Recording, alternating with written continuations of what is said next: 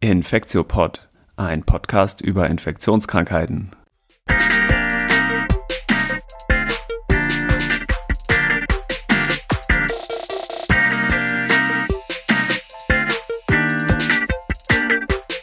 Ja, willkommen zum 56. Infektiopod. Heute ist Dienstag, der 27.04.2021. Mein Name ist ja Till Koch und ich begrüße wie immer Elena Terhalle. Hi Elena. Hallo. Hallo.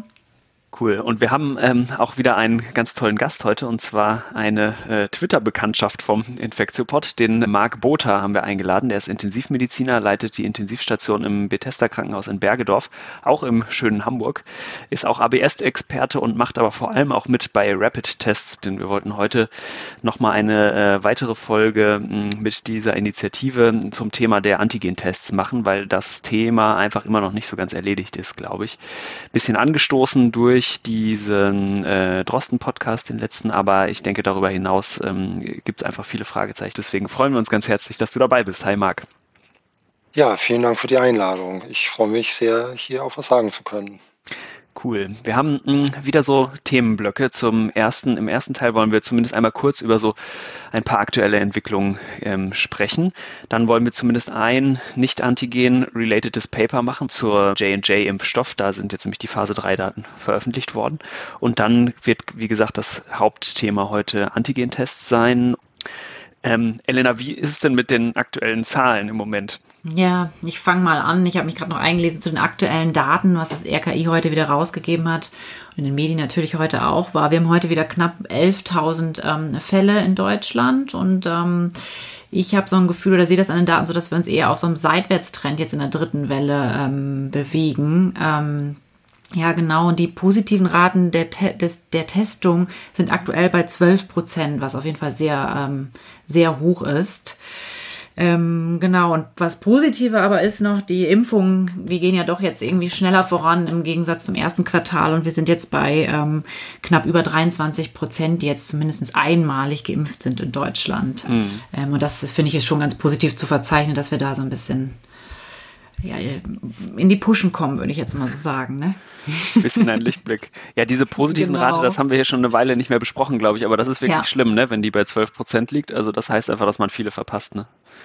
Genau. Das Zweite, was wir noch einmal ansprechen wollten, ist die Ausgangssperre. Ähm, da äh, haben wir nämlich aus Hamburger Sicht so ein bisschen eine äh, Perspektive, die etwas anders ist als im Rest der Republik, weil es in Hamburg ja tatsächlich schon längere Zeit eine Ausgangssperre gibt. Ne? Also in Hamburg ist jetzt seit Ostern, dass wir uns ja quasi seit 21 Uhr abends ähm, in den Häusern oder Wohnungen befinden müssen. Ähm, und in Hamburg sieht man schon, dass die Inzidenz in letzter Zeit runtergegangen ist, wenn man die Meldewochen vergleicht. Schon um 17 Prozent hatte ich eben nachgeguckt, während in anderen Bundesländern der Trend eher abwärts, äh, aufwärts ist, Entschuldigung. Ähm, so, dass möglicherweise unter anderem die Maßnahmen doch der, der ähm, Ausgangsbeschränkung, so kritisch sie zu diskutieren ist, zu sehen ist, ähm, vielleicht doch auch ein bisschen was bringt im Zusammenschau aller Maßnahmen würde ich hm. jetzt mal so zur Diskussion ähm, einwerfen. Ja, also ich, ich denke, dass Ausgangsbeschränkungen, ja, da, also dass das auf jeden Fall auch was bringt, das würde ich auch nicht bezweifeln, aber ich finde es ja. gerade irgendwie noch, kann, kann, ich mich damit nicht wirklich anfreuen, sondern ich finde es irgendwie noch unverhältnismäßig, dass äh, man in abends nicht mehr vor seiner Tür sozusagen stehen darf und sich irgendwie mit Leuten in zwei Meter Abstand unterhalten darf. Und wenn sozusagen gleichzeitig eben in anderen Teilen der Gesellschaft wirklich noch nicht besonders viel dafür getan wird, dass äh, Kontakte reduziert werden.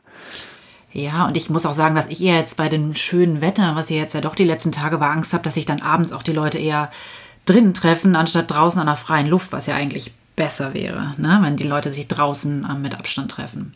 Marc, was sagst du dazu? Ja, also ich ähm, bin da auch, also prinzipiell halte ich eine, eine Ausgangssperre so als letzte Maßnahme auch für ein äh, oder kann ein wichtiges Mittel sein, ähm, womit ich ein Problem habe, ist so die Verlagerung der Verantwortung ins Private und ja, so das Berufsleben läuft halt gefühlt normal weiter. Also wenn ich, wenn ich so morgens so in die, in die Bahn mal reingucke, dann sind die halt genauso voll wie äh, vor der Pandemie. Und ja, wenn man mal so in Betriebe reinguckt oder reinhört, so dann gibt's auch wenig, wenig Homeoffice, wenig Abstandsregeln, wenig Maskenpflicht keine Testpflicht und keine Testung. Insofern als letzte Maßnahme könnte ich damit leben. Ich halte die Ausgangssperre zum jetzigen Zeitpunkt ja für fraglich verhältnismäßig, sage ich mal. Ja, ja, ja. ja. Sehe ich genauso. Und was meint ihr denn zur Aufhebung der Impfreihenfolge? Das ist so das nächste aktuelle Thema, was ja auch äh, diskutiert wird. Da wird sich ja wohl von erhofft, ähm, wahrscheinlich auch vor den Wahlen ein bisschen gute Stimmung in der Bevölkerung zu machen, aber wahrscheinlich wird sich auch davon erhofft, dass dann das Impftempo ja auch zunehmen soll eigentlich. Ne? Also das denke ich, wenn das Tempo jetzt weiter zunimmt, ähm, ich muss sagen, dass ich im Moment, also ich habe keinen Überblick darüber, wie viel der Risikopopulation dann wirklich schon geimpft sein kann. Ne? Also deswegen da denke ich, sollte schon noch Priorität sein. Mhm. So sehe ich das, bevor junge, gesunde, Anfang 20-Jährige, sag ich jetzt mal, geimpft werden. Ja. Ich finde es auch schwer, einen Überblick darüber zu bekommen, auch wie viel Impfstoff denn überhaupt noch gelagert ist. Ich habe jetzt auch mhm. zwischendurch immer mal in den Nachrichten so ein, was gehört, Forderungen danach, dass die auf Halde gehaltenen Impfportionen ähm, äh, sozusagen jetzt auch verimpft werden sollen. Da hätte ich eigentlich gedacht, dass man da schon weiter wäre und dass man eben nicht die ganzen Impfchargen für die zweite Dosis übrig behält, sondern dass man einfach jetzt alles rausballert, was man hat eigentlich. Ne? Aber das scheint auch nicht so zu sein. Aber das finde ich schwer, da ein Gefühl zu für zu kriegen, weil ich da zumindest noch keine jetzt Zahlen wirklich zugelesen habe. Ne? Ja. Naja, und was, was ich halt auch schwer finde, so was ja jetzt durch die Presse ging, dass halt in Hamburg irgendwie 43.000 Impfungen äh, wohl weggeschmissen worden sind, weil ja, das ist halt die, diese über, diese, diese letzte Dosis, die halt formal nicht da ist, aber dann doch übrig bleibt. Und oh, da fehlt mir dann auch so ein bisschen der Pragmatismus bei so einer Sache. Also ich meine, 43.000 so, das hat, das hätte ja schon Impact, ob wir die Krass. verimpft hätten ja. oder nicht. Das, das tut mir halt schon richtig weh, wenn ich das so lese, so dass so viel davon wegkommt. Voll. Und das war jeweils dieser Bruchteil von einem Milliliter, der noch in der mm, in der Flasche ist, wenn man es aufzieht, oder wodurch kamen diese 43.000 Dosen jetzt? So habe ich es verstanden. Also es mhm. waren ja irgendwie 43.000 Dosen allein in Hamburg, davon 35.000 äh, BioNTech und 8.000 AstraZeneca, die wohl weggeschmissen worden sind. Wow, richtig ja. schlimm. Oh Mann, okay, das ist echt, echt finster. Okay, dann kommen wir zu noch was noch Schlimmeren und dann sind wir auch durch mit, mit den aktuellen Geschehnissen. Ähm, wir müssen einmal kurz über alles Dichtmachen sprechen. Das ist eine total bescheuerte Aktion und ähm, ich finde es immer so ein Zwiespalt, schenken wir denen jetzt zu viel Aufmerksamkeit. Andererseits ist, äh, reden sowieso gerade alle drüber, deswegen können wir vielleicht auch noch mal kurz drüber schimpfen. Aber ähm, genau, es haben sicherlich, sicherlich alle mitgekriegt, dass diese 35 SchauspielerInnen da irgendwie gegen die Corona-Maßnahmen gewettert haben und da so äh, sarkastisch-ironische Videos gemacht gemacht haben und vor allem, glaube ich, das von Jan-Josef Liefers ähm, wurde da doch sehr viel rezipiert, ähm, der da im Prinzip genau dieses Narrativ von so einer fehlenden äh, Meinungsfreiheit bedient, was eben auch Trump, die Bild-Zeitung und die AfD und so immer machen und sich als Opfer von so einer Meinungsdiktatur stilisieren, obwohl sie ja genau ihre blöde Meinung eben sagen können und dann in allen Zeitungen und sogar mit sich mit dem Minister treffen dürfen und alles noch ähm, genau. Also das fand ich wirklich äh, total schlimm. Ja, also ich habe, als ich die, die, die, Videos mir angeguckt habe, die ersten, da, das war einfach nur ein großes Fragezeichen in meinem Gesicht, muss ich, glaube ich. Also muss ich ehrlich zugeben und habe nur gedacht, was ist was ist das denn? Also das ist wirklich so eine Sprachlosigkeit, die, die ich hatte, muss ich wirklich sagen. Ja.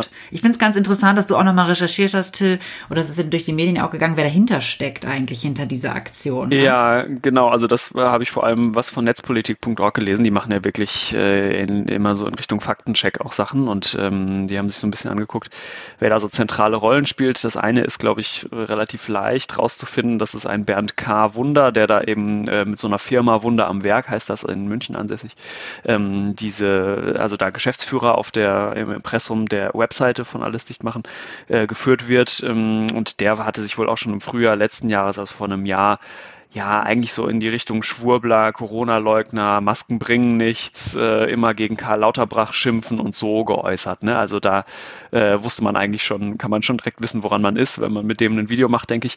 Und ähm, was aber nicht so offensichtlich ist, was ich erst durch den die Artikel da von Netzpolitik erfahren habe, ist, ähm, dass da so ein Tatortregisseur, der wohl selber auch ein Video gemacht hat, Dietrich Brüggemann, auch so ein bisschen einer der Drahtzieher zu sein scheint, ne? da, weil der wohl da irgendwie die alle so vernetzt hat und so. Ähm, da genau, gibt es bei netzpolitik.org einen ganz interessanten Artikel, den ich auch nochmal verlinken werde. Aber das finde ich ist immer aufschlussreich, wer da so hintersteht. Und für mich macht es das auch ein bisschen weniger glaubhaft, wenn jetzt Leute zurückrudern und sagen, oh, ich wusste ja gar nicht, wo ich da mitgemacht habe. So, da muss man sich halt mal die Leute angucken, mit denen man ein Video zusammen macht. Ne? Und wenn das dann halt Corona-Leugner und äh, Aluhüte sind, dann muss man sich nicht wundern, wenn dahinter sowas bei rauskommt. ja. ja. Okay, genau. Wir wollen nicht zu ausfallend werden, deswegen beenden wir jetzt das Thema vielleicht. Genau, aber wir wollten noch ähm, ein Paper heute auch besprechen, und zwar die Phase 3 Daten des J&J-Impfstoffs mit dem schönen Namen AD26.COV2.S sind erschienen. Es ist mittlerweile schon ein paar Wochen her, vielleicht sogar ein, zwei Monate, dass wir hier diese Pressemitteilung mh, hm, gemeinsam besprochen haben. Und ich weiß noch, dass die Pressemitteilung zum Teil so ein bisschen kryptisch war. Ne? Und ähm, ich finde jetzt äh, auch das Paper so ein bisschen, hat ein paar komische Sachen und ich würde das gerne einmal durchgehen, weil das ist, ich fand es schon recht aufschlussreich eigentlich. Ne? Genau, also es geht um die ähm, Phase 3-Studie des J&J-Impfstoffs, was ja überprüft wurde, wie in allen Phasen 3 Studien, ist die Wirksamkeit zum Schutz vor Covid-19 und die primären Endpunkte sind dabei unterschieden worden. Das ist so ein bisschen anders als in den anderen ähm, Impfstoffstudien der Phase 3, mh, weil dieser J&J-Impfstoff ja nur einmal gegeben wird. Das heißt also, die, der primäre Endpunkt ist einmal sich angeguckt worden, die Wirksamkeit nach 14 Tagen und dann nach 28 Tagen. Und angeguckt haben haben die sich das hinsichtlich dem Schutz vor moderatem und schwerem Covid-19, so würde ich es mal äh, formulieren. Hm, wie gesagt, das war in der PM, in der Pressemitteilung etwas kryptisch formuliert und jetzt im Paper auch ein bisschen komisch dargestellt. Die haben nämlich so drei Definitionen des Schweregrades von Covid-19 gemacht. Ähm, dafür musste man jetzt so ein bisschen in den Appendix gucken, um zu verstehen, was die ganz genau gemeint haben. Ähm, alle drei Definitionen von Covid-19 setzen logischerweise einen äh, positiven PCR-Abstrich auf SARS-CoV-2 voraus. Und dann gibt's, würde ich das mal formulieren, als mild, moderat und schwer. Mm, das erste nennen sie auch mild. Das ist nur, wenn ich Covid-19 mit einem leichten Symptom habe. Dann gibt's moderat, das nennen sie moderate. Da hat man entweder zwei leichtere Symptome oder ein schwereres Symptom, wie zum Beispiel ähm, Atemnot oder eine Atemfrequenz über 20 pro Minute oder so. Ähm, und man hat aber die Sauerstoffsättigung bei Raumluft noch über 93 Prozent. Und dann gibt's eben das schwere Covid-19 und das haben sie so ein bisschen komisch formuliert als severe minus critical. Also das ist eine Kategorie, aber die heißt severe critical. Und da hat man jetzt entweder Sauerstoffsättigung bei Raumluft unter 93 Prozent oder ähm, irgendwie Herzfrequenz über 125, also genau deutliche, schlimmere Symptome. Ähm, meistens Dinge, die einen wahrscheinlich auch auf die Intensivstation führen würden. Und im sekundären Endpunkt ähm, ging es dann nur um den Schutz vor äh, schwerem Covid-19, wohingegen im primären Endpunkt eben die Kategorie Moderate und äh, schwer, also sagen wir mal zwei und drei dieser Kategorien, äh, sich angeguckt wurde. Genau, und außerdem haben sie dann noch die Wirksamkeit gegen B1351, also gegen die sogenannte Südaf Südafrika-Variante analysiert, weil da eben auch einige äh, Fälle mit in der Studie äh, vorkamen. Die Studienpopulation bestand jetzt aus knapp 20.000 Personen, jeweils in der Verum und in der Placebo-Gruppe. Und ähm, die Haupt, der Hauptoutcome jetzt, also wie effektiv schützt es denn vor, wie gesagt, entweder moderatem oder schwerem Covid-19, das lag jetzt so bei 67 Prozent nach 14 Tagen und bei 66 äh, Prozent nach 28 Tagen. Also ungefähr, ähm, ja, sogar noch bei zwei Drittel kann man vielleicht sagen. Dann ähm, haben sie sich ja auch angeguckt, wie es eben nur vor schwerem Covid-19 schützt. Das war jetzt ja gerade alles ab moderat, aber nur vor schwerem ist die Wirksamkeit noch ein bisschen höher, nochmal ungefähr um 10 Prozent ähm, nach 14 Tagen und aber bei ähm, 85, also bei äh, 77 Prozent insgesamt nach 14 Tagen und bei 85 Prozent nach 28 Tagen. Also da hat man auch den Eindruck, ein bisschen wie beim AstraZeneca-Vakzin finde ich, dass die, mh, der Immunschutz so etwas nachreift noch. Ne? Also je länger das von der ersten Dosis weg ist, desto höher ist die Wirksamkeit. Genau. Und der Schutz jetzt als letztes noch vor der sogenannten Südafrika-Variante war ein bisschen reduziert mit 52 Prozent und 64 Prozent nach 14 bzw. 28 Tagen, aber jetzt nicht groß ähm, unterschiedlich eigentlich, sondern eigentlich fast genauso gut. Also 64 Prozent versus 66 Prozent. Ne? Genau, ein, was die gar nicht aus, ausgewertet haben oder bewertet haben, ist der Schutz jetzt gegen eine Mild, ne? Gegen die erste Kategorie. Da haben sie gar nicht, wenn man nur ein leichtes Symptom hatte. Da habe ich jetzt keine Daten zugelesen in nee, der das Publikation. Stimmt. Nee, genau. Da tatsächlich war die Studie nicht zu ausgelegt oder das stand so nicht im Studienprotokoll, ja, ja. sondern sie wollten so ja, moderat. Genau. Aber ich fand, die Kategorie moderat wurde auch schon relativ leicht erreicht. Als letztes haben sich natürlich auch die Safety angeguckt, also wie gut war das verträglich und ähm, genau, das war äh, gut verträglich. Die Nebenwirkungen, die auftraten, entsprachen denen, die wir ja auch schon ein paar Mal ungefähr bei den anderen äh, Impfungen entsprochen, äh, besprochen haben. Also zum einen lokale Nebenwirkungen, also Schmerzen an der Einstichstelle und äh, dann so ein bisschen Abgeschlagenheit, aber nichts, nichts Ernstes eigentlich. Ne? Auch die Serious Adverse Events, also die schwerwiegenden Ereignisse, waren genauso häufig in der Placebo-Gruppe wie in der äh, Verum-Gruppe. Genau. Und äh, ich, an Todesfällen sind auch welche aufgetreten, klar, bei so vielen Leuten. Ähm, da, also jetzt unabhängig von Covid-19 sind äh, drei Todesfälle in der Vakzingruppe aufgetreten und 16 in der, in der Placebo-Gruppe. Von diesen 16 waren elf jetzt nicht Covid-related, also fünf waren, sind an Covid gestorben in der Placebo-Gruppe. Genau, also was ist die Zusammenfassung? Eigentlich wäre für mich die Hauptzusammenfassung, dass der Impfstoff ziemlich gut wirkt, vor allem vor schwerem, vor schwerem Verlauf ähm, oder schwerstem Verlauf, so mit Intensivstation bis zu 85 Prozent und auch noch sehr gut gegen die Südafrika-Variante wirkt. Ne? Und der schöne Vorteil ist ja, dass es nur eine Einmalgabe ist. Also. Und auch im ja. Kühlschrank zu lagern, ne? Also eigentlich ja. ein, äh, ein gutes Präparat. Ja. ja. Jetzt nur ein bisschen die Frage, wann es damit in Deutschland losgeht, ne? Genau, in den USA impfen sie ja jetzt wieder damit, ne? Also das ist wieder ähm, freigegeben. Gut, dann kommen wir als nächstes jetzt mal zu unserem Hauptthema. Ähm, genau, und da haben wir jetzt ja unseren Gast heute, äh, den Marc Botha. Vielleicht, Marc, magst du dich einmal so nochmal vorstellen und dann vielleicht ähm, schon mal beginnen. Es geht, soll ja heute nochmal um Antigentests, um Schnellteste gehen. Und da hast du dich ja einer, ja, wie soll ich nennen, einer Organisation oder einer, ja, vielleicht magst du selber einmal erklären, was ihr da macht. Ja, also äh, genau, also ich bin Marc Bother, ich bin vom, von Hause aus eigentlich Intensiv, also Internist und Intensivmediziner und habe so mit Diagnostik und Public Health eigentlich nicht viel zu tun und bin aber seit August letzten Jahres so Teil von rapidtests.de. Äh, es gibt zwar auch rapidtests.org, das ist so praktisch die amerikanische Variante und wir sind so die, der deutsche Chapter. Ähm, wir sind eigentlich auch unabhängig davon.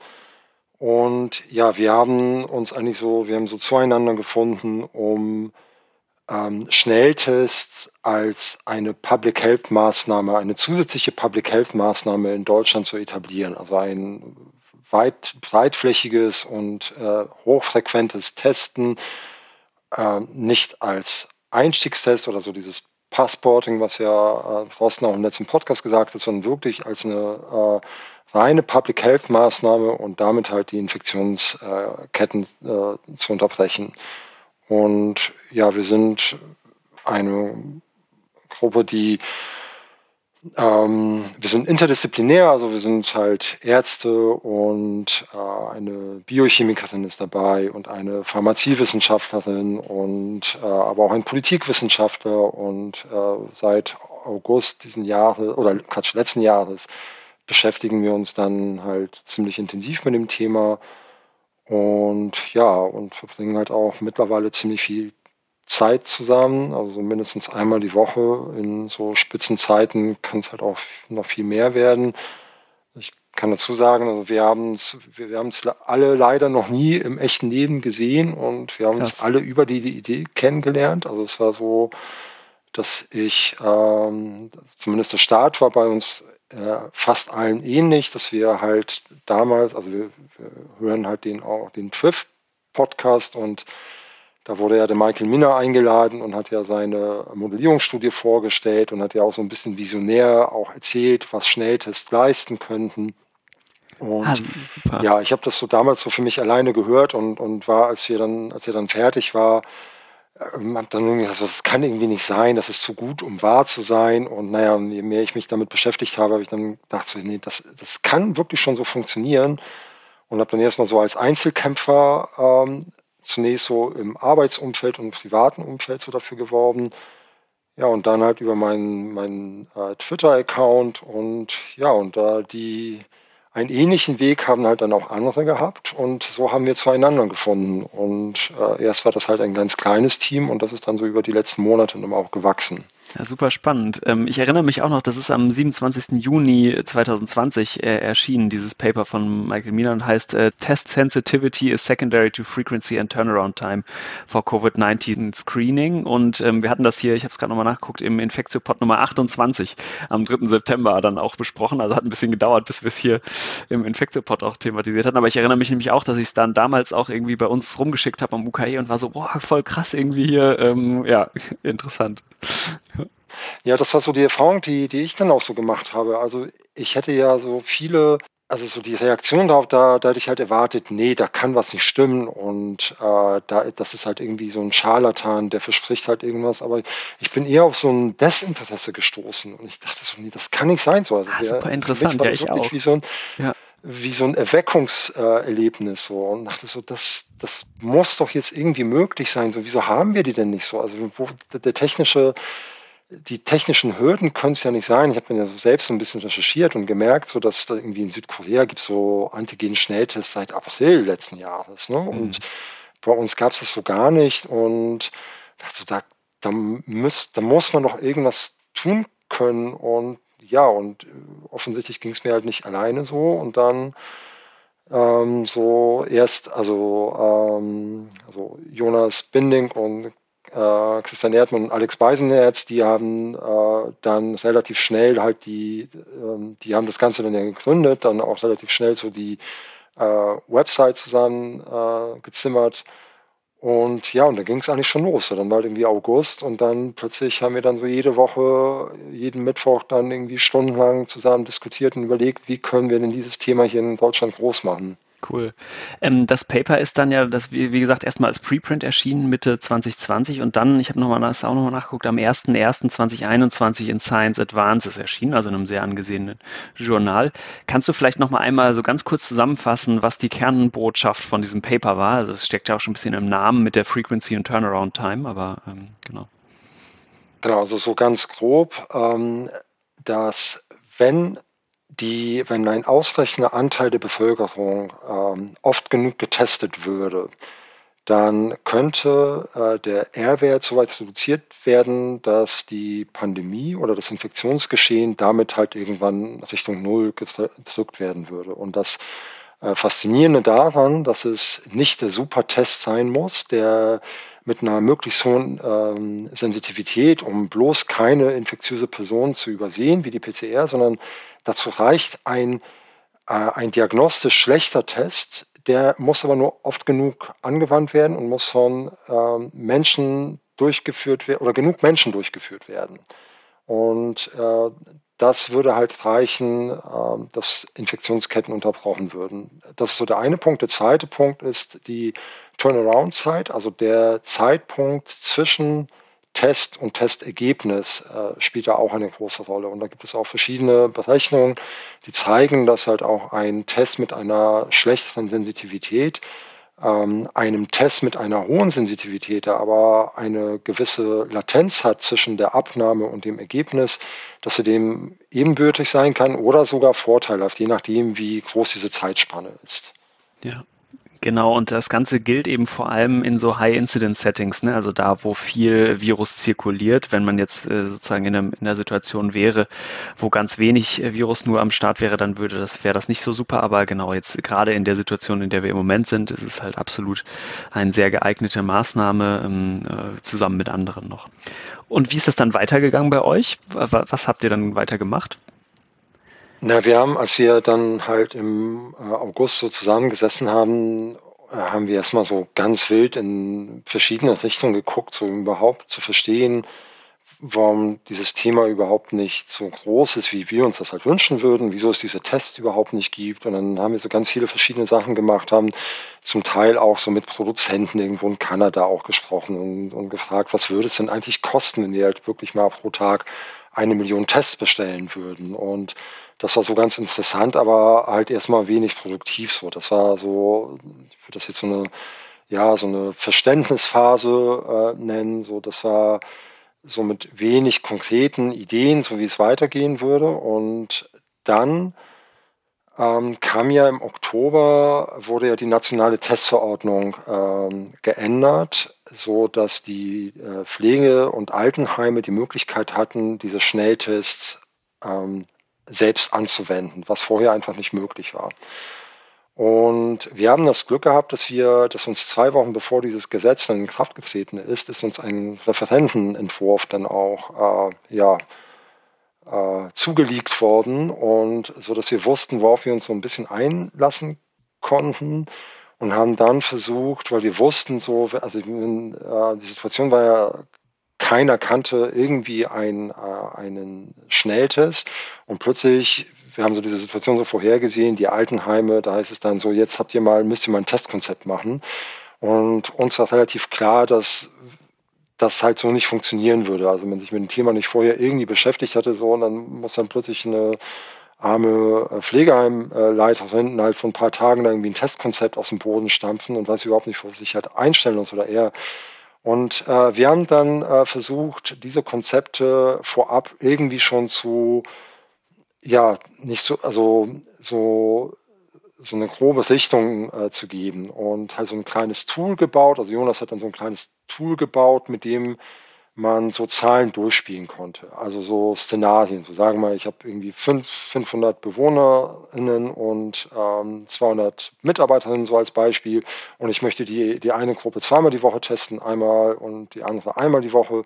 Da konnte man so ein bisschen durchrechnen, was habe ich zu erwarten, was habe ich so an falsch positiven, was habe ich an falsch äh, negativen, wie viele Infektionen äh, werde ich damit halt rausfischen ja, und ähm, dann haben wir uns so ein paar Pflegedachverbände dann auch gewarnt und die haben halt ein paar dieser Konzepte dann auch so als ähm, so, ja, Leitlinie ist vielleicht zu viel gesagt, aber so als ähm, Hilfe mit an die dann die Pflegeeinrichtung dann auch gesandt. Und das ist, war so der erste Punkt, wo wir dann so als Akteure wahrgenommen worden sind. Also gar nicht so sehr äh, wir gucken einfach mal, was geht, sondern äh, da, da ist eine Gruppe, die, die beschäftigen sich damit und können dann so produktiv was dazu beitragen und äh, können halt hilfreich sein.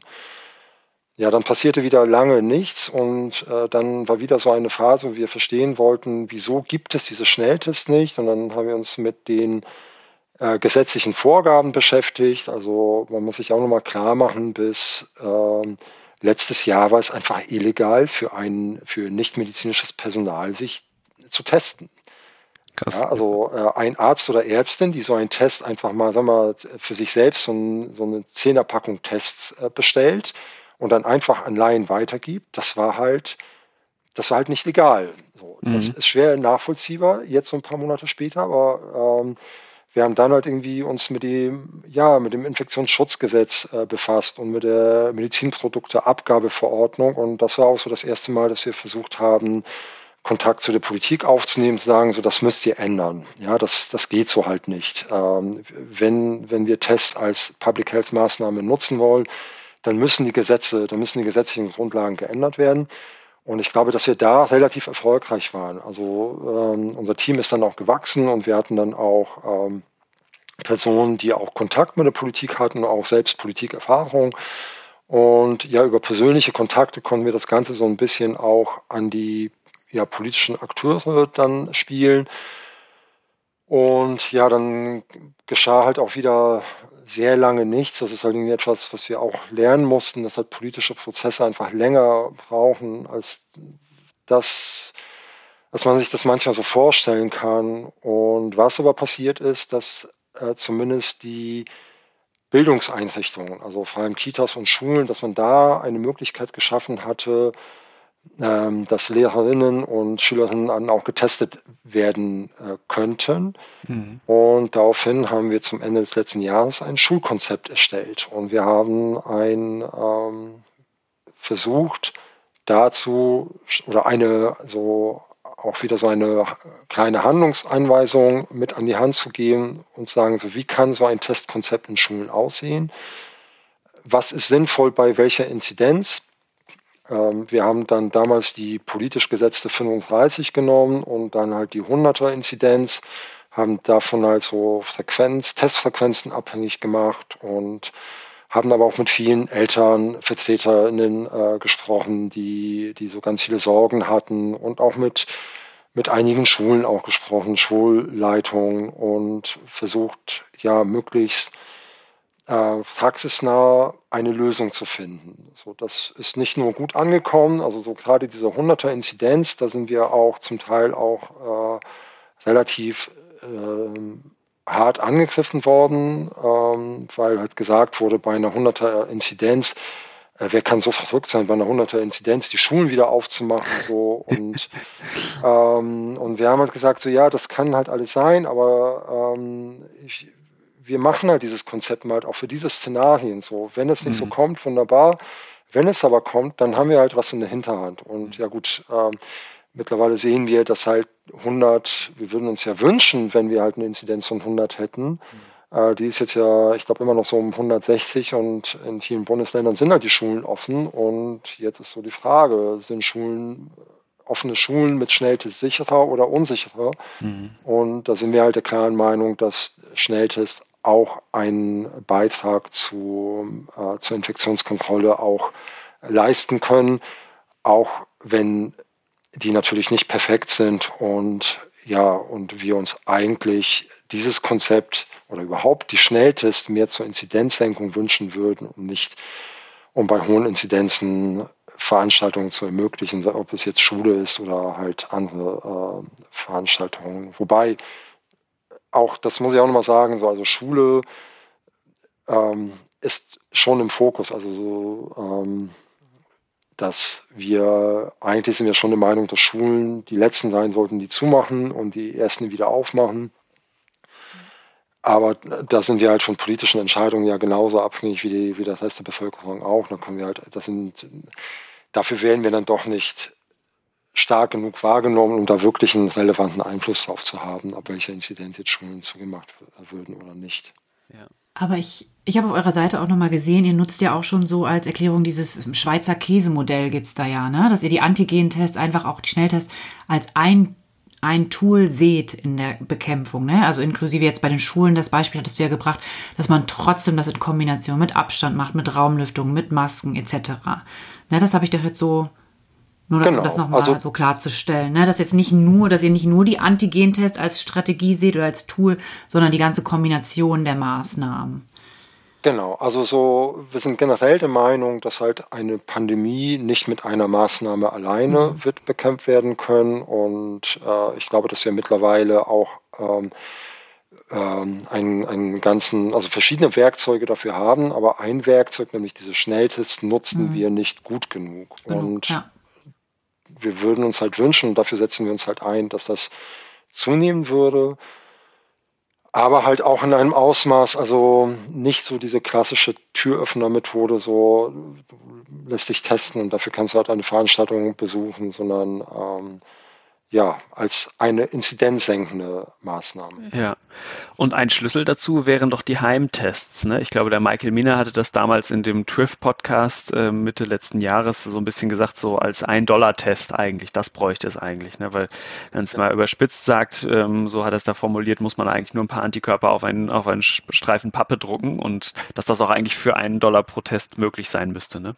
Genau, auch das waren, da wiederum waren halt diese, diese Gespräche, die wir gleich am Anfang so geführt haben. Also es gibt ja so Malaria-Schnelltests, ähm, die kosten so im Schnitt so zwischen 50 und 70 Cent. Und äh, wir haben eigentlich, also in der Produktion so, wir haben ähm, so zumindest die Aussage von einigen Produzenten, dass bei entsprechender Stückzahl man äh, auch bei diesen ähm, äh, SARS-CoV-2-Antigen-Tests so in der die Produktionskosten, dass man damit so Richtung 1 Euro gehen könnte. Das mhm. würde ja bedeuten, dass man auch mit einem, äh, wenn man die für 2 Euro äh, verkaufen würde, ähm, da auch ein gewisser Gewinn auch an Produzenten und Lieferanten und so, dass, dass da genug übrig bleiben würde. Also es hängt halt von der Stückzahl ab.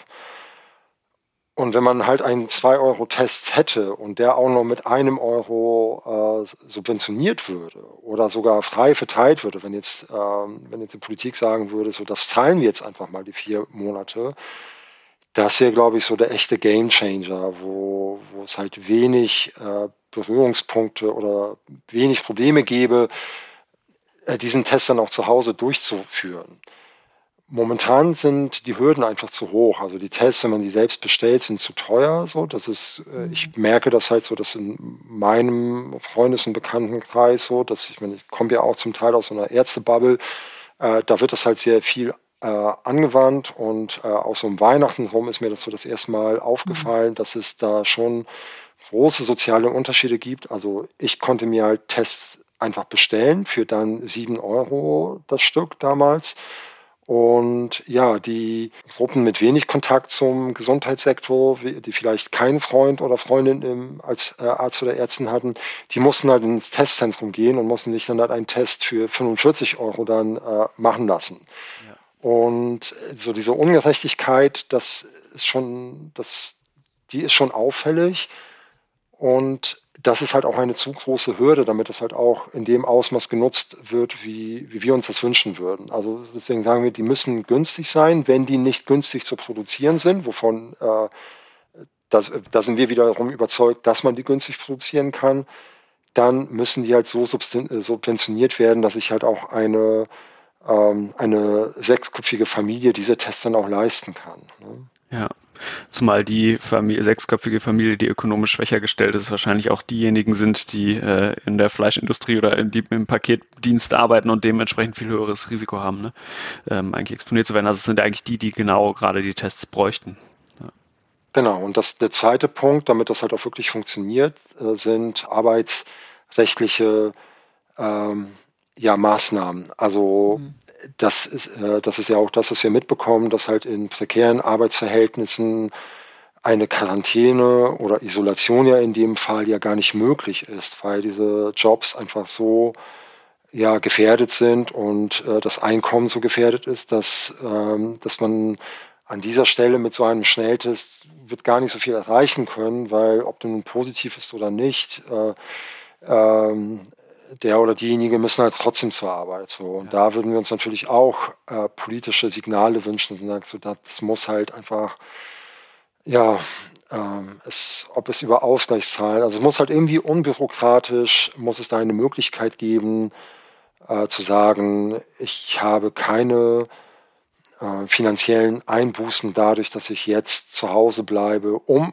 meine Umwelt zu schützen, weil von vor meiner Infektion, das ist es halt. Also man muss sich halt klar machen, ein Infizierter oder eine Infizierte haben erstmal nichts davon, äh, sich in Selbstisolation zu begeben. Ähm, der Antrieb muss sein, die Umwelt zu schützen. Und das, diese Motivation muss halt gestärkt werden. Also die geht halt, diese, ich glaube schon, dass wir als Menschen diese Motivation auch in uns haben. Also ich glaube da halt ja, immer noch ich auch. Gute. Ja aber wir müssen halt ähm, Umgebung schaffen, die das Ganze auch ähm, praktikabel macht und halt wirklich in allen Bevölkerungsschichten praktikabel macht. Ja, ich glaube, das ist eine ganz wichtige äh, soziale Dimension von der Pandemie da auch, die dann nochmal deutlich wird. Ne?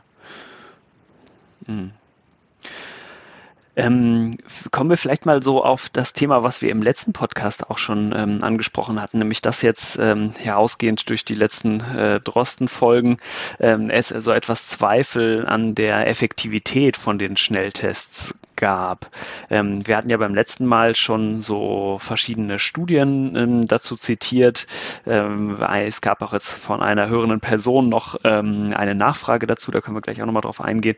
Und es hat jetzt vor allem der Christian Erdmann, ein Kollege von rapidtest.de, auch so einen ganz enorm langen, 62 Tweets langen Twitter-Thread heute nochmal ins Internet gestellt, wo er dazu auch nochmal ausführlich Stellung nimmt. Ne? Wie äh, hast du das denn oder wie habt ihr das bei euch erlebt jetzt äh, in den letzten zwei Wochen? War, war das, äh, kamen da viele Nachfragen nach dem Podcast oder? Ja, also ehrlich gesagt haben wir so den Tag an dem Podcast und an den nächsten ein, zwei Tagen haben, war so die Stimmung schon ziemlich niedergeschlagen, weil wir da das Gefühl hatten, jetzt ist das Thema endgültig tot. Hm. Also es war ja so, dass, dass ähm, politisch war, es ist ja so, dass auch politisch vorher schon die Situation nicht so ganz einfach war und wir hatten so das Gefühl, mit, mit dieser Aussage ähm, ist dieses Vorhaben, Schnelltests als wirklich, ja, noch weiter auszurollen, damit sind wir dann auch irgendwie gescheitert. So, das aus dieser ersten Enttäuschung ist natürlich, die hat ja auch nicht so lange angehalten und äh, wir haben ziemlich viele Anfragen bekommen, auch glaube ich ziemlich viele dann auch ähm, ja beruhigen oder entkräften können. So äh, Christian Drosten selbst hat das Ganze ja auch nochmal eingeordnet. Ähm, und ja auch gesagt, dass das ja auch ein sinnvolles Tool sein kann, wenn man es halt vernünftig einsetzt. Und wenn man sich das Ganze genau anguckt, ja, was er da gesagt hatte, dann spielt das eigentlich unserem Ansatz voll in die Karten. Also eigentlich war das eine Werbung für die Public Health Maßnahme und gegen die Türöffnermethode. Er sagt mhm. ja, ähm, an acht infektiösen Tagen, äh, von acht infektiösen Tagen entdecke ich an drei Tagen die Infektion nicht. Was aber im Umkehrschluss bedeutet, wenn ich zweimal die Woche teste, entdecke ich halt auch nahezu jede Infektion. Mhm. Ne, das ist, ähm, das, das, das bedeutet ja eigentlich, dass, ähm, dass diese zweiwöchentliche oder ähm, dreimal die Woche sogar äh, Testung, dass wir damit halt eigentlich die allermeisten Infektionsketten trotzdem würden unterbrechen können. Und das ist so jetzt nur äh, auf das, was er gesagt hatte. Und ja, und die, die Studienlage zu den asymptomatischen, die ist halt, es gibt da halt wenig gute Studien, äh, weil es einfach sehr schwer ist, asymptomatische Person vernünftig zu testen. Also wie, wie, wie, soll das denn noch passieren? Also ich kann jetzt schlecht in die Innenstadt gehen und sagen, so jetzt teste ich einfach mal zwei Wochen lang und guck mal, wer davon asymptomatisch war und wer davon halt schon positiven Antigen-Test hatte. Ja, ja, ja. Und, und äh, ich denke, dass das, was er irgendwie so aus der Praxis berichtet, dass halt, dass es halt einen Unterschied macht, ob das jetzt vitale oder tote Zellen sind. Ich glaube, das muss man ihm halt erstmal das, da hat er halt einfach so die größte Erfahrung. Da muss man halt sagen, so ja, das, das müssen wir halt ernst nehmen und dann können wir gucken, wie wir mit diesem Problem umgehen können äh, und wie wir das halt in ein Konzept einbauen können. Ähm, ja, nach diesem, nach diesem kurzen Schock, wo so, wo so ein bisschen auch, glaube ich, alle so ein bisschen niedergeschlagen waren, sind wir jetzt schon wieder ziemlich zuversichtlich, ähm, dass wir und machen da halt weiter. Ja. Okay, ja, cool. Ja, wir hatten, ähm, ich äh, wollte einmal kurz nochmal die Hörerinnenfrage ähm, aufgreifen. Wir hatten da eine Mail nochmal bekommen zum Thema, nämlich genau der Verlässlichkeit der Antigen-Tests, ähm, und zwar im Vergleich von Selbsttest versus professionell durchgeführte äh, oropharyngeale Abstrich, also von Healthcare-Workern, von äh, Mitarbeitenden im Gesundheitssystem, wirklich selbst entnommenen Abstrichen. Also, oder anders gesagt, ob die Art der Abstrichgewinnung bei den Antigen-Tests einen Unterschied macht. Und ähm, die ähm, äh, Hörerin hat zu Recht darauf hingewiesen, dass das in diesen drei Studien, die wir beim letzten Mal besprochen haben, äh, aus den Niederlanden, aus USA, aus Israel, dass es da unterschiedlich war. In den Niederlanden und in Israel war es nämlich geschultes Personal, was diesen Rachenabstrich abgenommen hat und äh, auch einen äh, wirklich Rachenabstrich, also diese unangenehmen mit dem langen Tupfer abgenommen hat, wohingegen in der Studie in den USA war es nämlich so, dass im vorderen Nasenabschnitt ähm, der Abstrich entnommen wurde. Es also so ein klassischer ja, Popeltest war. Die haben das im Appendix da ganz genau beschrieben. Man musste da fünfmal im Kreis äh, in einem einen Nasenloch hin und her das drehen innerhalb von fünf bis zehn Sekunden. Ne?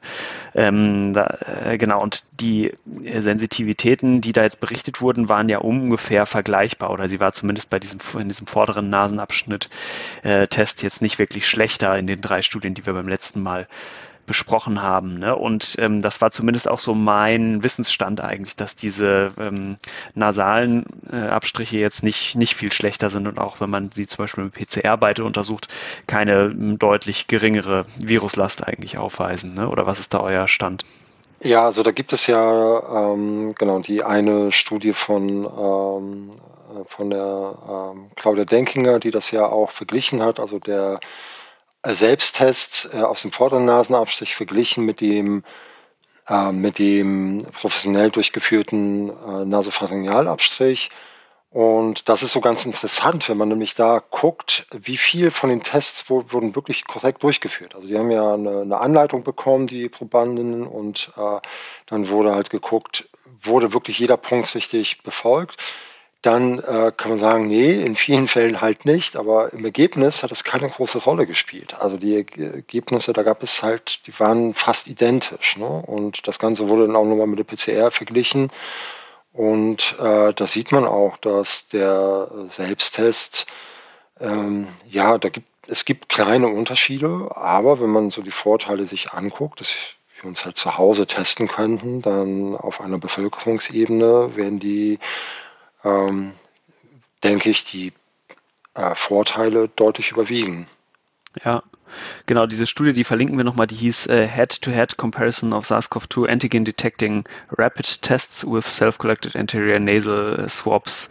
Ähm, genau, und die äh, hat, glaube ich, insgesamt so 39 positive PatientInnen untersucht. Die wurden dann äh, dreimal abgestrichen, einmal eben im vorderen Nasenbereich unter Aufsicht, ne? also das war sozusagen der vordere Nasenabstrich, dann so ein kombinierter Oropharyngealabstrich für PCR und dann nochmal so einen ähm, Nasopharyngealabstrich für den Antigen-Test, auch immer in dieser Reihenfolge gemacht. Und äh, ja, im Prinzip haben die vorderen Nasenabstriche fast genauso viel äh, Proben erkannt. Also ich glaube ähm, 29 versus 31 äh, im Vergleich Vergleich zu den hinteren Abstrichen. Ne?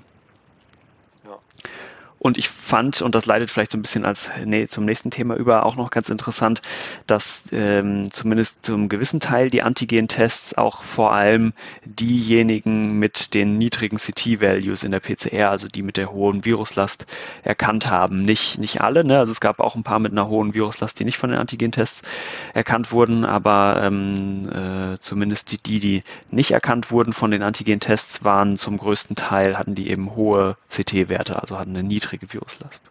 Das ist, glaube ich, so auch das Entscheidende. So, wir müssen, glaube ich, nicht jede Infektion nachweisen, aber halt, es wäre halt schön, wenn wir jede Person nah oder rausfischen könnten, die halt zu diesem Zeitpunkt potenziell infektiös ist. Also diese die PCRs bleiben ja einfach sehr, sehr oder können sehr lange positiv bleiben und das tun die Antigentests halt nicht.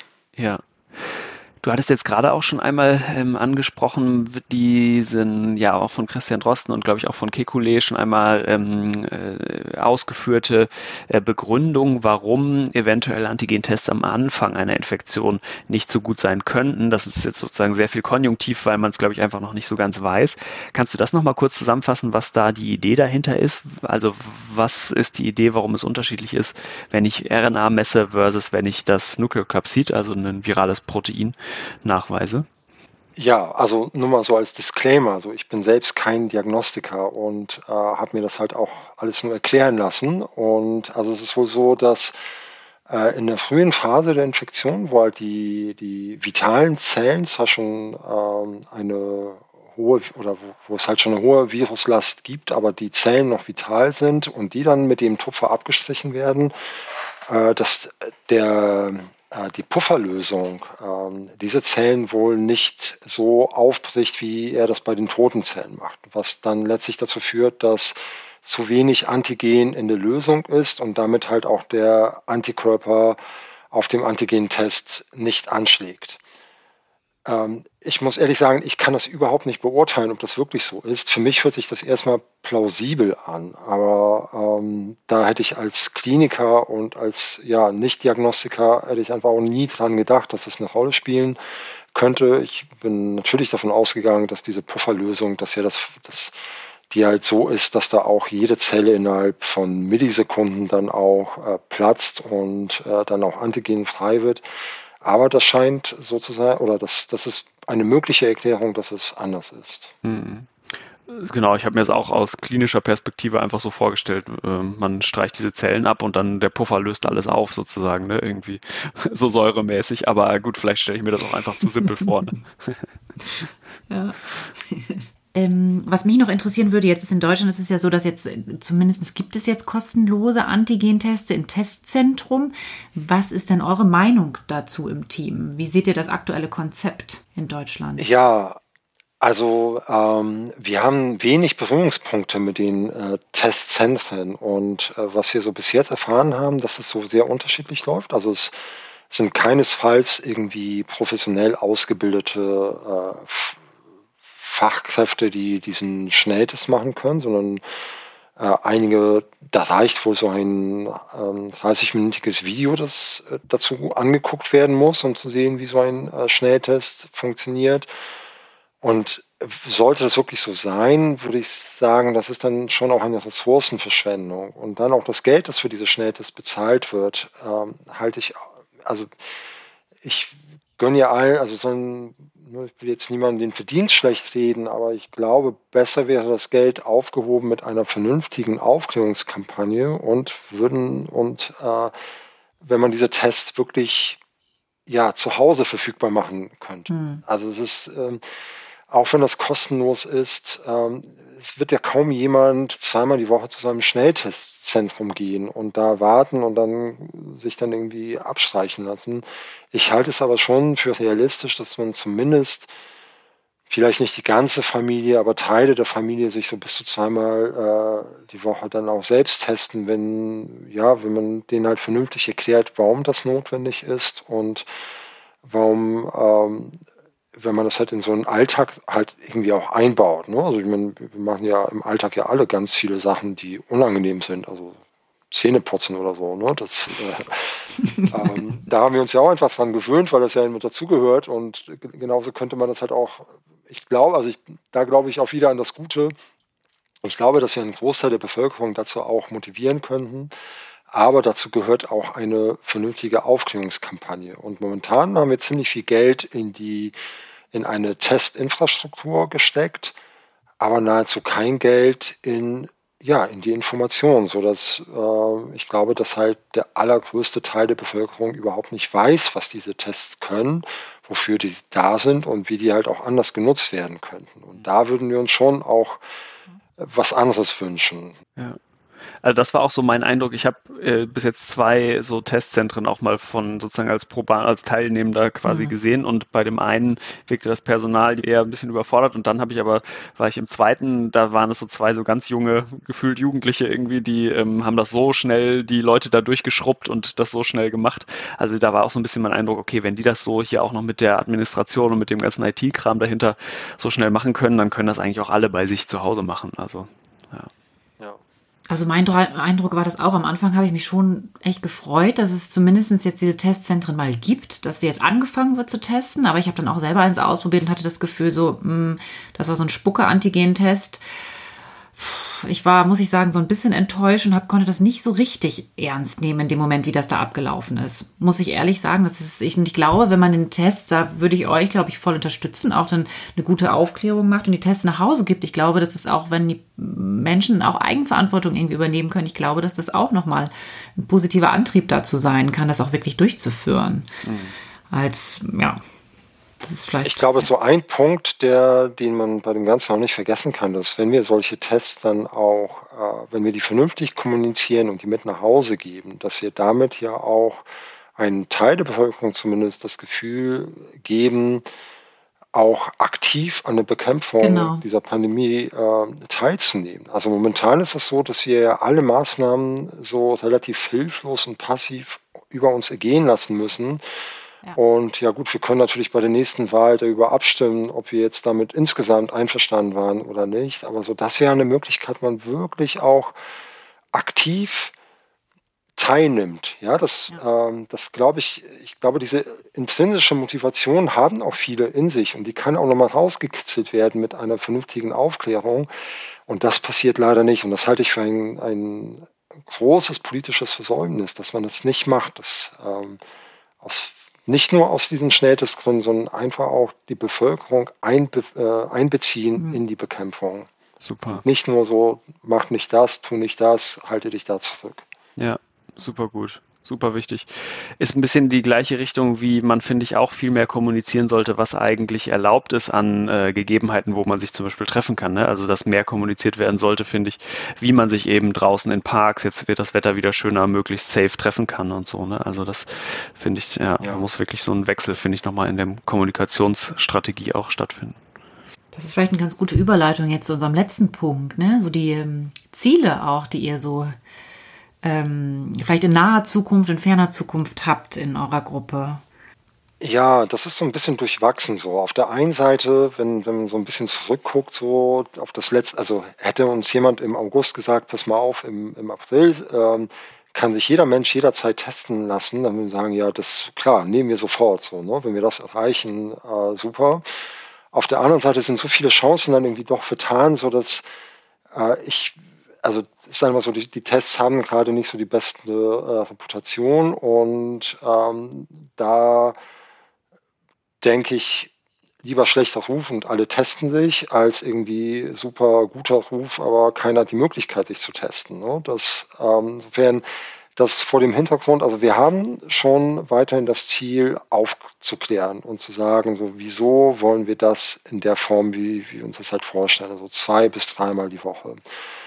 Ähm, wir haben vor kurzem gerade auch so einen offenen Brief auch in die Politik veröffentlicht, wo so sechs Punkte genannt sind, die, ähm, die wir auch äh, für wichtig halten. Und ein Punkt ist, und das ist jetzt auch, glaube ich, in den Medien in letzter Zeit auch oft genannt worden, wir müssen die Berufswelt damit einbinden. Also es kann nicht sein, dass wir die Schulen verpflichten zu testen, aber in den Betrieben ist das völlig egal. So, das ist das Gleiche mit Masken, das ist das Gleiche mit Abstandsregeln so.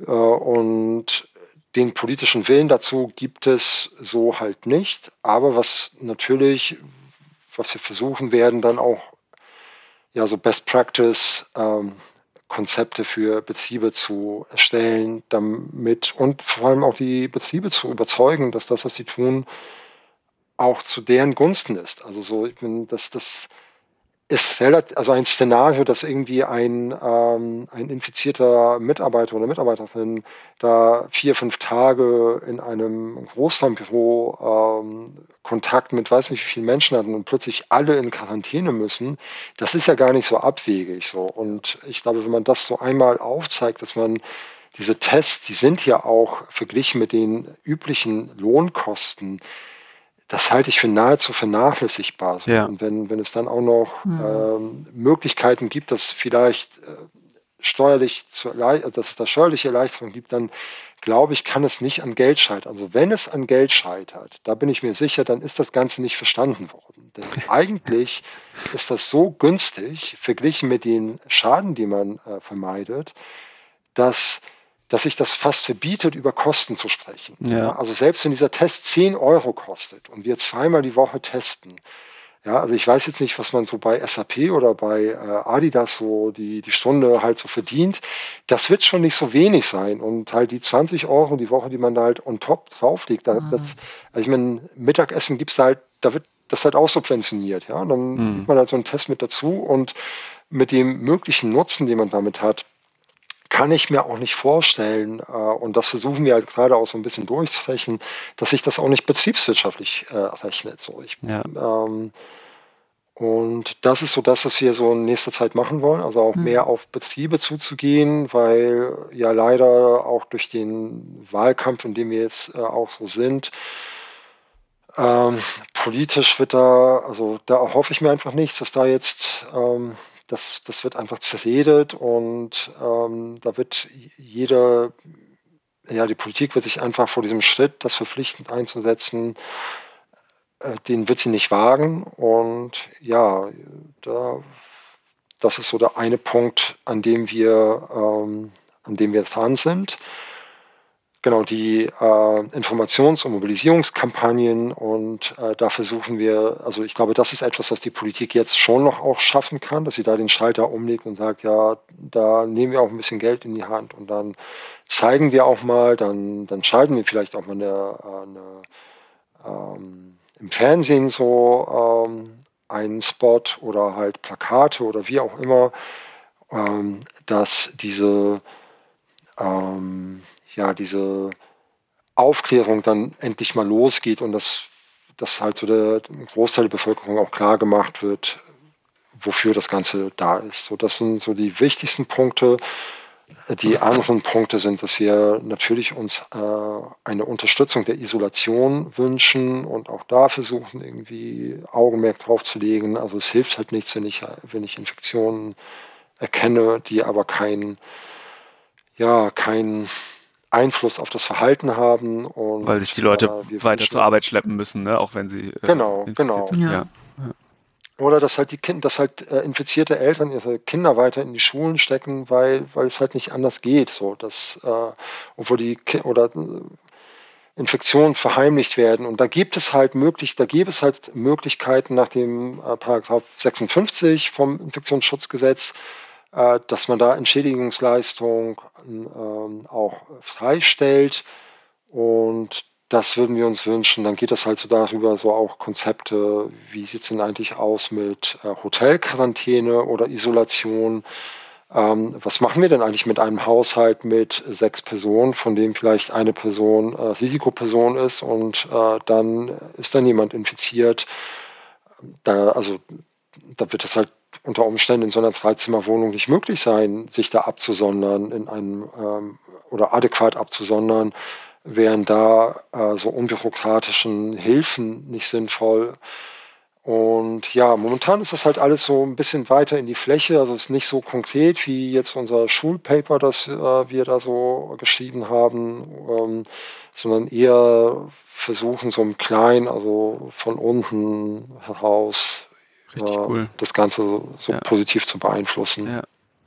Ja, ich merke jetzt so im Gespräch mit dir, ähm, dass ihr euch echt äh, um eine ganze Menge, eigentlich um äh, das ganze Paket der Pandemie sozusagen Gedanken macht. Ne? Finde ich ziemlich cool. Also ihr habt jetzt nicht nur äh, sozusagen dieses eine kleine Thema mit Tests, sondern macht euch durchaus Gedanken, was das für Auswirkungen hat und so.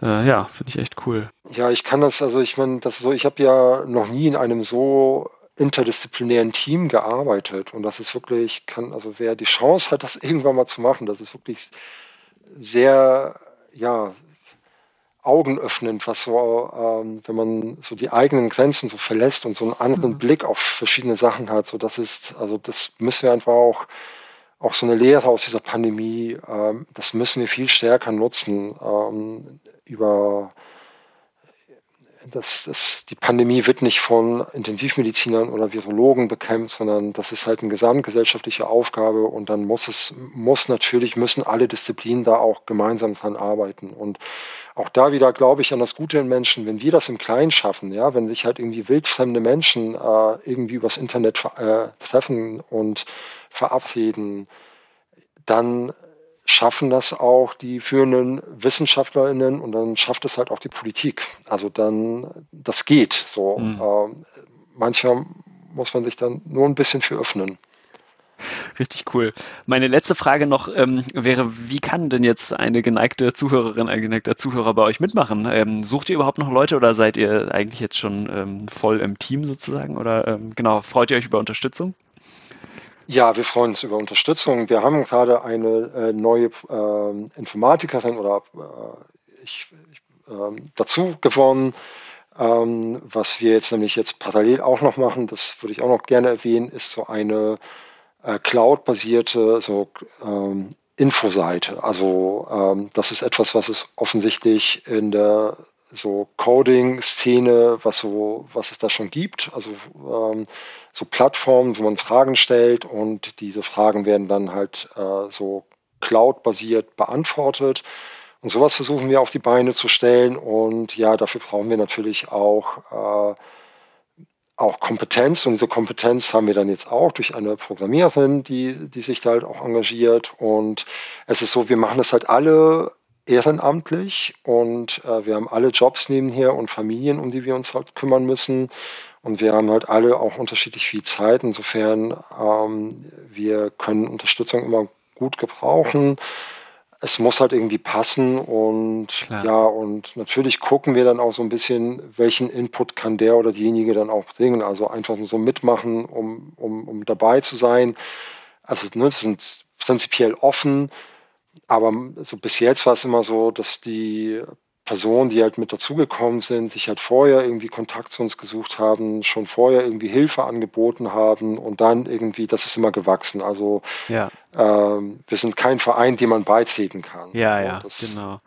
Okay, aber wenn jetzt eine Person, die hier zuhört und äh, sich denkt, irgendwie, ich hätte, könnte noch helfen, dann äh, sollt ihr euch einfach anschreiben. Ne? Wie, wie ist die E-Mail-Adresse, an die man was schreiben kann? Genau, also wir hatten, also zum einen sind wir bei Twitter aktiv, ähm, auch als rapidtests.de, ähm, dann ohne Punkt, dann haben wir eine Website, die äh, heißt rapidtests, also mit einem S am Ende.de. Äh, ähm, dann äh, kann man uns äh, auch äh, anschreiben über mail at äh, rapidtest.de äh, und genau, am besten, am besten mal auf unsere Seite mal gucken. Die, das sind ja die Kontakt, ähm, und cool. äh, dann der einfachste Weg ist wahrscheinlich wirklich über Twitter. So, das ist halt heute so, dass man Super. Das geht halt am schnellsten und da gibt es die schnellste Antwort. Ja. Aber es gibt halt auch ein Formular, also wenn auf der Seite gibt es halt auch ein Kontaktformular, da kann man einfach Namen eingeben, E-Mail eingeben und die Nachricht äh,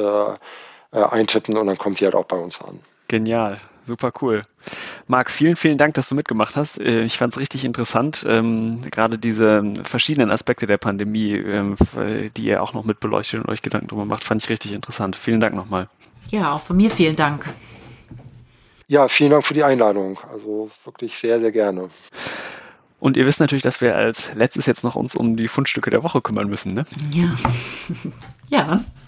Was hast du denn mitgebracht, Till, heute? Ähm, also ich habe jetzt äh, keinen ganz konkreten Artikel mitgebracht, sondern so ein äh, Konzept vielleicht, und zwar das Konzept der Kinderkraxe mhm. habe ich entdeckt. Also wenn ihr kleine Kinder habt, ist das echt äh, der nächste Schritt. Hm, ist jetzt nichts äh, weltbewegend Neues, aber ich habe es gerade entdeckt und äh, das ermöglicht mir auf jeden Fall ganz neue äh, Freiräume. Auf einmal nicht mehr nur Kinderwagen zu haben, sondern das Kind hinten, hinten drin rumtragen zu können. Fand ich richtig gut. Was hast du denn, Elena? Ja, ich habe, ähm, ich weiß nicht, wie es euch geht, aber ich vermisse mittlerweile auch schon ein bisschen so ein bisschen Ausgehen, Musik hören, Konzerte. Ähm, und ich habe da jetzt was entdeckt, das heißt Soul Bus. Das ist, gibt's in Hamburg. Das kann man sozusagen den anrufen und buchen. Und es ist ähm, genau ein Mann, der dann kommt mit seinem Soulbus und Musik macht draußen. Ähm, das heißt, man kann mit viel Abstand und Masken ähm, Musik hören. Ähm, genau, und das wollte ich einmal empfehlen, dass das, falls mal jemand irgendwie doch ähm, einen Geburtstag feiern möchte mit viel Abstand, ähm, ist das, glaube ich, eine ganz gute Sache. Cool. Das ist mein, mein Fundstück der Woche. Das klingt gut. Marc, hast du auch was mitgebracht? Ja, ich habe auch was mitgebracht. Und zwar bin ich am Wochenende wieder auf ein kurzes Video gestoßen. Äh, das gibt es bei YouTube. Das heißt Burial Untrue, Making of äh, a Masterpiece. Und das ist ein kurzes Video über ein Album von Burial von 2007 ist das Album. Und das war damals so, ja, stilprägend. Und in diesem kurzen Video, das geht, glaube ich, so neun Minuten, ähm, wird so erklärt, also wer sich so für Sample-basierte Musik interessiert, wird das vielleicht mögen, ähm, wie so elektronische Musik entsteht und wie so aus, ja, aus Musik eine andere Musik entsteht. Und das ist, ähm, ich habe das zufällig wiederentdeckt nach vielen Jahren und, äh, und bin da gleich wieder drin versunken und das, ja, das habe ich damit gefragt. Cool, das klingt sehr interessant, ja, das gucke ich mir mal an. Ja. Gut, dann würde ich sagen, ähm, nochmal vielen Dank dir, Marc, dass du mitgemacht hast und uns genau rapidtest.de vorgestellt hast und mit uns diskutiert hast. Ähm, und dann würde ich sagen, noch einen schönen Abend und bis bald. Tschüss, ihr beiden. Ciao. Okay, tschüss.